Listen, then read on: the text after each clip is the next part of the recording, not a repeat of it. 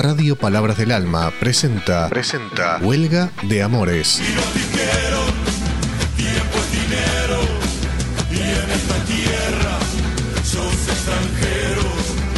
Un programa para acercarnos a los pueblos originarios y a la historia y el presente de América Latina. Huelga de Amores. Conduce Juan Domingo Cabrera. La historia escrita por vencedores callar a los tambores. Huelga de Amores.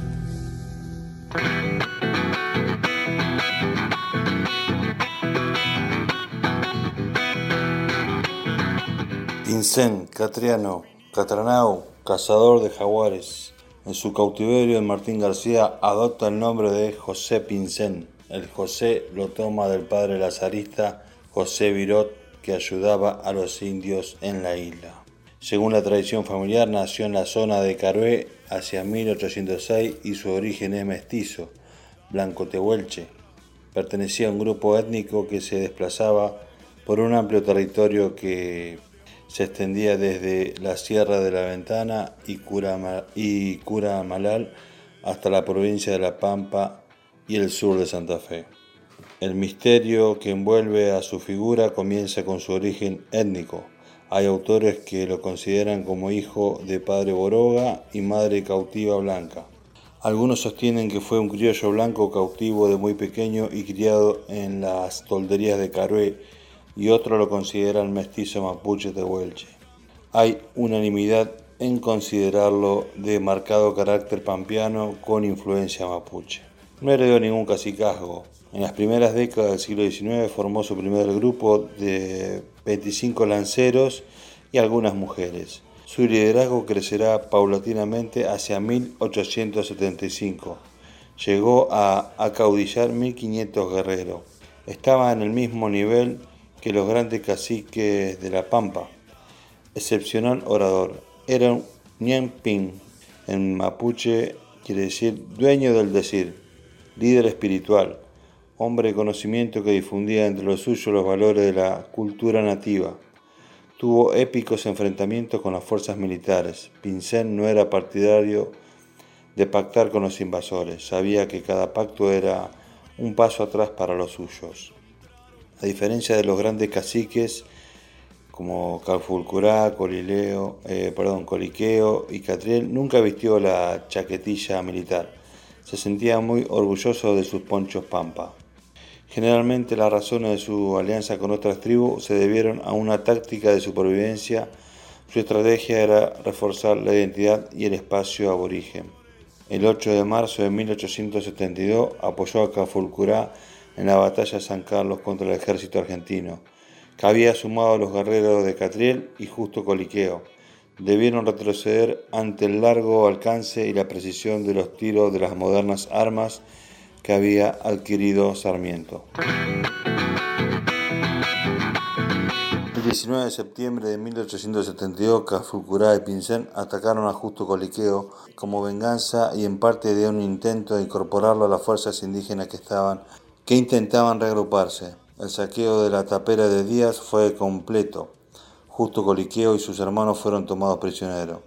Fue un periodo de crisis en las relaciones entre guerreros. A finales de 1875, Vincent junto a guerreros de, Manuel Namuncurá, lanzas trasandinas, indios de Catriel y Ranqueles, invocando el incumplimiento de los tratados, organizaron el Malón Grande, un total de 3.500 lanzas asolaron los partidos de Azul, Tandil, Olavarría, Juárez, Tapalqué, Tres Arroyos y Alvear. Solamente en Azul dejaron 400 muertos, se llevaron 500 cautivos y un total de 300.000 reses. A fines de 1876 llegó a invadir el fuerte Lavalle, pero su guarnición al mando del coronel Manuel Sanabria le salió al encuentro y luego de derrotarlo lo persiguió provocándole graves pérdidas. Pincén logró huir, pero desde entonces quedó muy debilitado. Un año más tarde, el coronel Conrado Villegas, comandante de frontera, salió a buscarlo hasta su misma toldería. En rápidas batidas fue destruyendo hasta las huestes pampas, hasta que el 11 de noviembre de 1878 Pincén fue tomado prisionero. el cacique eh, estaba allí en la toldería de Trenquelauquen y para que no maten a la familia con él, se entregó, lo llevaron preso. La importancia del apresamiento se evidencia en los diarios de la época. El indio más audaz, más temerario, más bravo y porfiado, el cacique Pincén, con la mayor parte de su tribu, acababa de caer en el poder del bravo coronel don Conrado Villegas. El indio indomable, astuto y guerrero, está en estos momentos reducido a la más completa impotencia. El eterno peligro de la frontera del norte ha desaparecido por siempre y la realización de esta remarcable victoria despeja la superficie de la Pampa. Diario El Nacional, noviembre de 1878. Podría decirse que su captura se termina el último importante foco de resistencia. Pincén fue confinado en la isla Martín García. Un misterio rodea sus días finales. Nadie sabe a ciencia cierta dónde lo enterraron. Así comenzamos el programa de hoy. Mi nombre es Juan Domingo Cabrera y agradecemos a Radio Palabra del Alma por dar nuestro espacio eh, que se llama el programa Huelga de Amores. Muchas gracias a Gustavo Rodríguez y arrancamos de esta manera con historias de resistencia de nuestros pueblos originarios.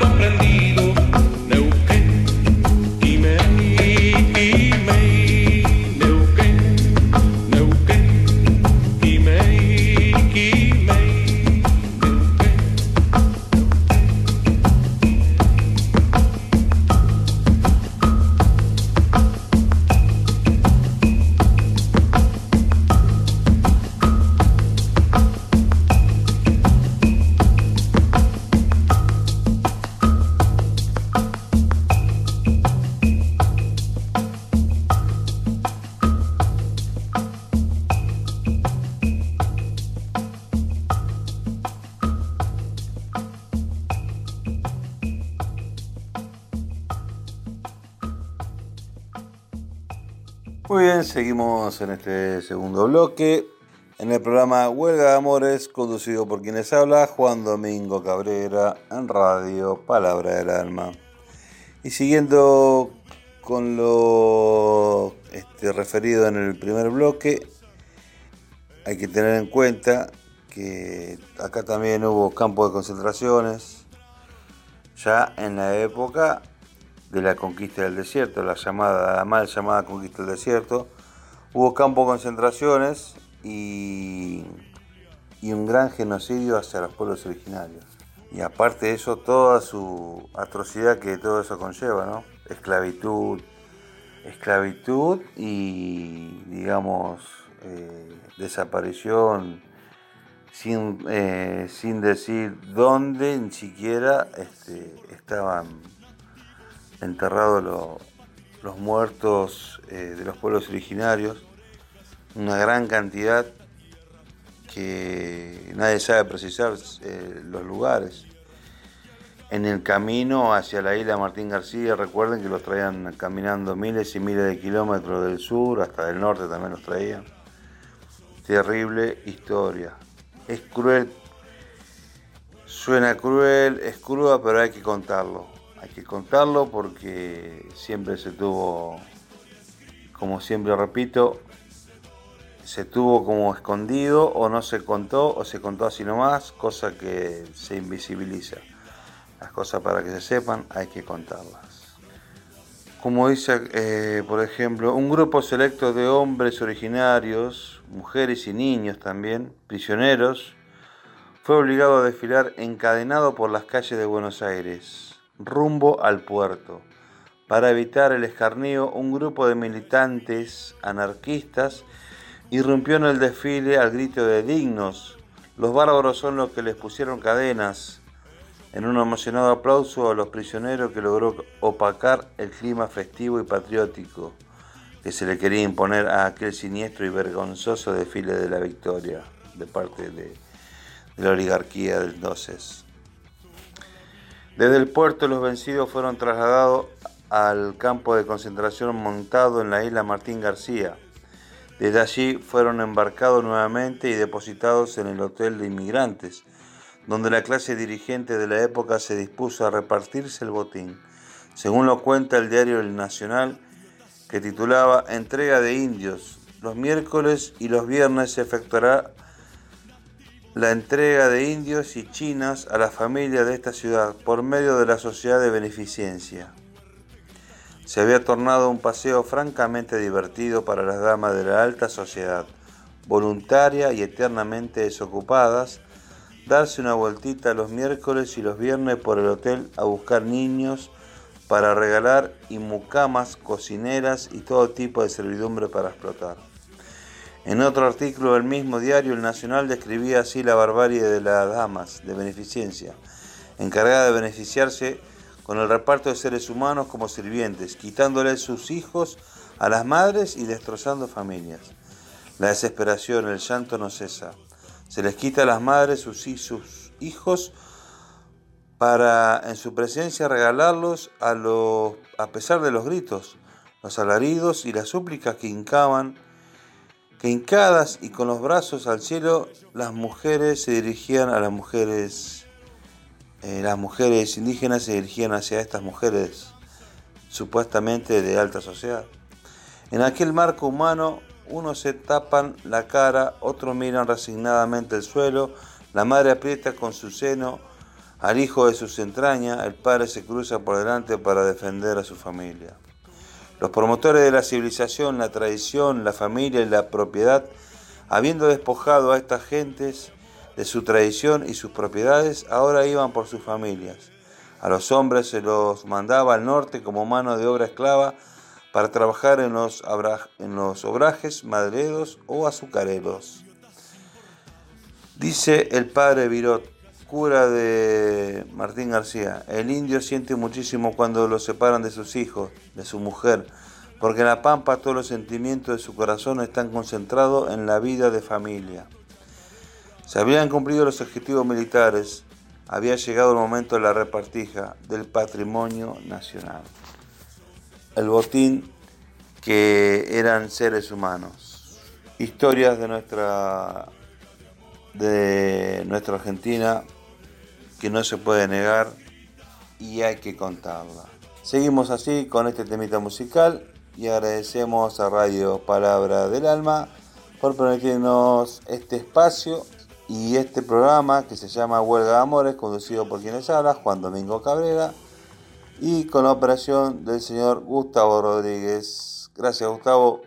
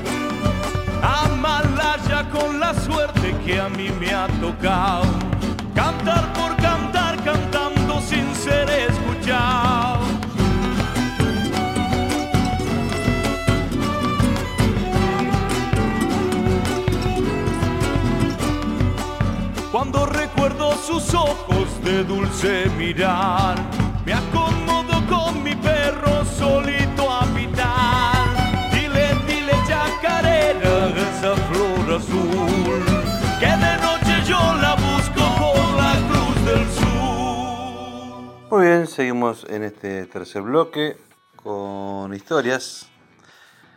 Vamos a contar este de un artículo que me pareció muy pintoresco, un artículo de Eduardo Bravo, de dónde vienen, ¿cómo es? Los dulces argentinos tienen nombre que hacen mofa de diferentes estamentos del Estado, gracias a la importancia que el movimiento anarquista tuvo en el país. Los panaderos anarquistas que dieron nombre a los dulces argentinos. En 1880, Héctor y Matei llegó a Argentina. Europa se había convertido en un lugar peligroso para los militantes anarquistas y Buenos Aires parecía un lugar más seguro para seguir luchando por los derechos de los trabajadores. Cinco años más tarde, y después de un periplo que le llevó por Suiza, España, Rumania, Francia, Bélgica, Inglaterra e incluso Egipto, también llegó a la ciudad de La Plata Enrico Malatesta.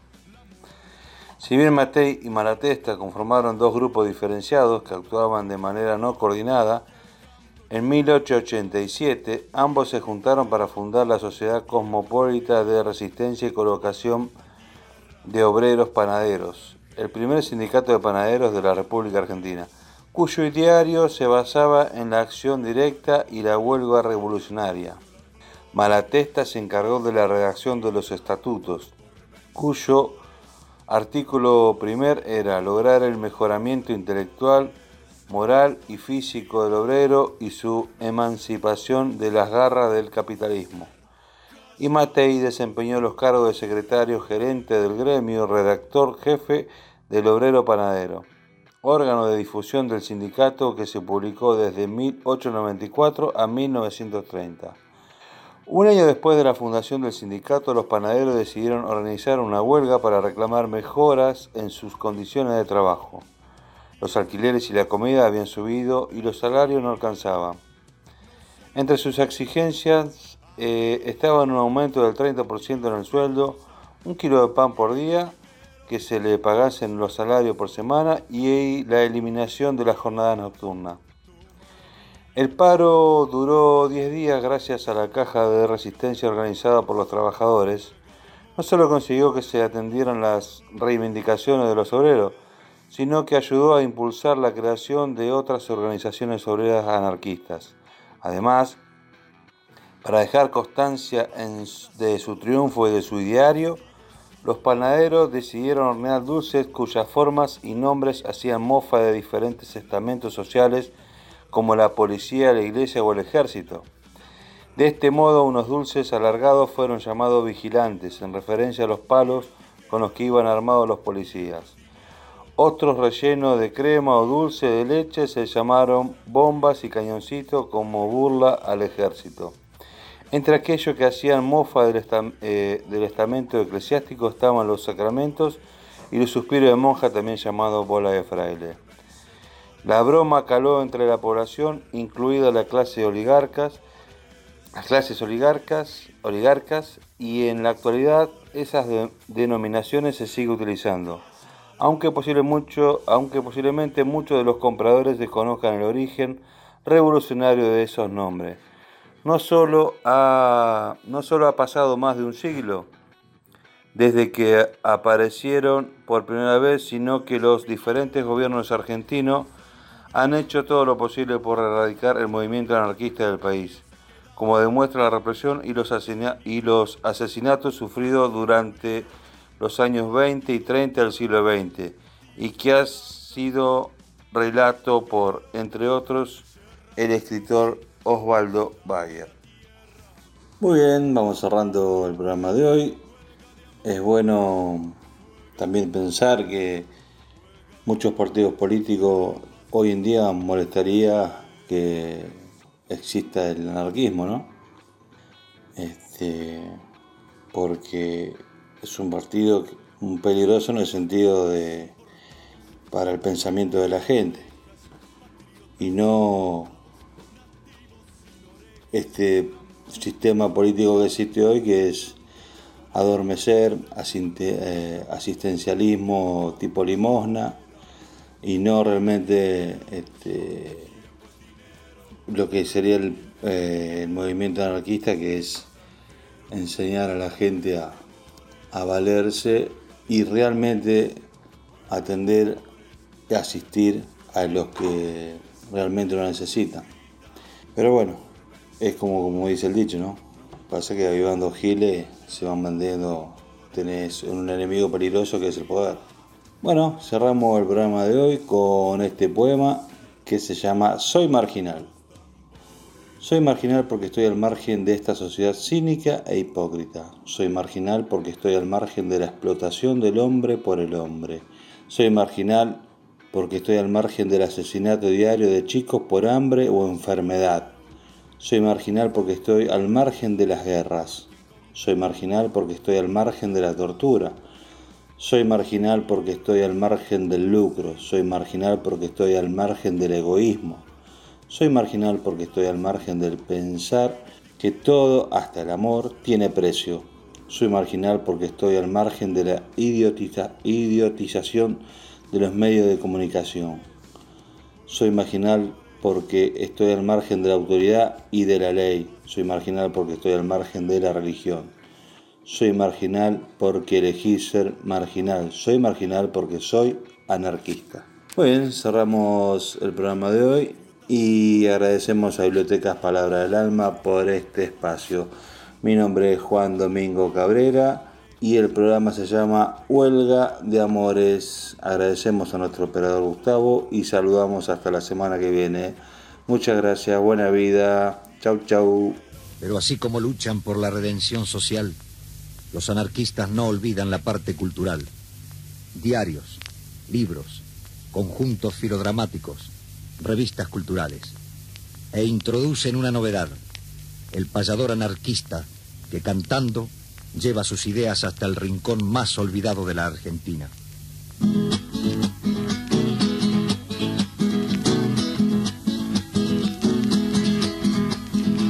Era tu auditorio que escucha. Era tu auditorio que escuchas al payador anarquista. Tocas un lado la vista con cierta expresión de horror si al decirte quién somos vuelve a tu faz la alegría, en nombre de la anarquía te saludo con amor.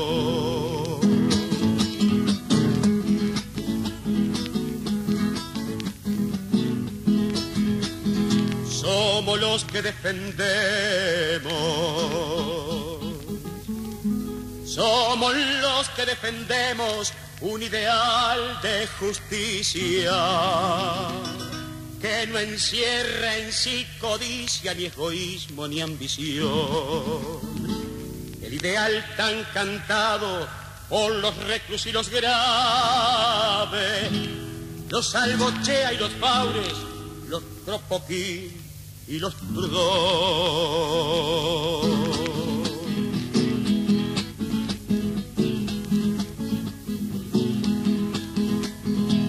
somos los que despreciamos. Somos los que despreciamos las religiones farsantes, por ser ellas las causantes de la ignorancia mundial. Sus ministros son ladrones, sus dioses son una mentira, y todos comen de arriba en nombre de la moral.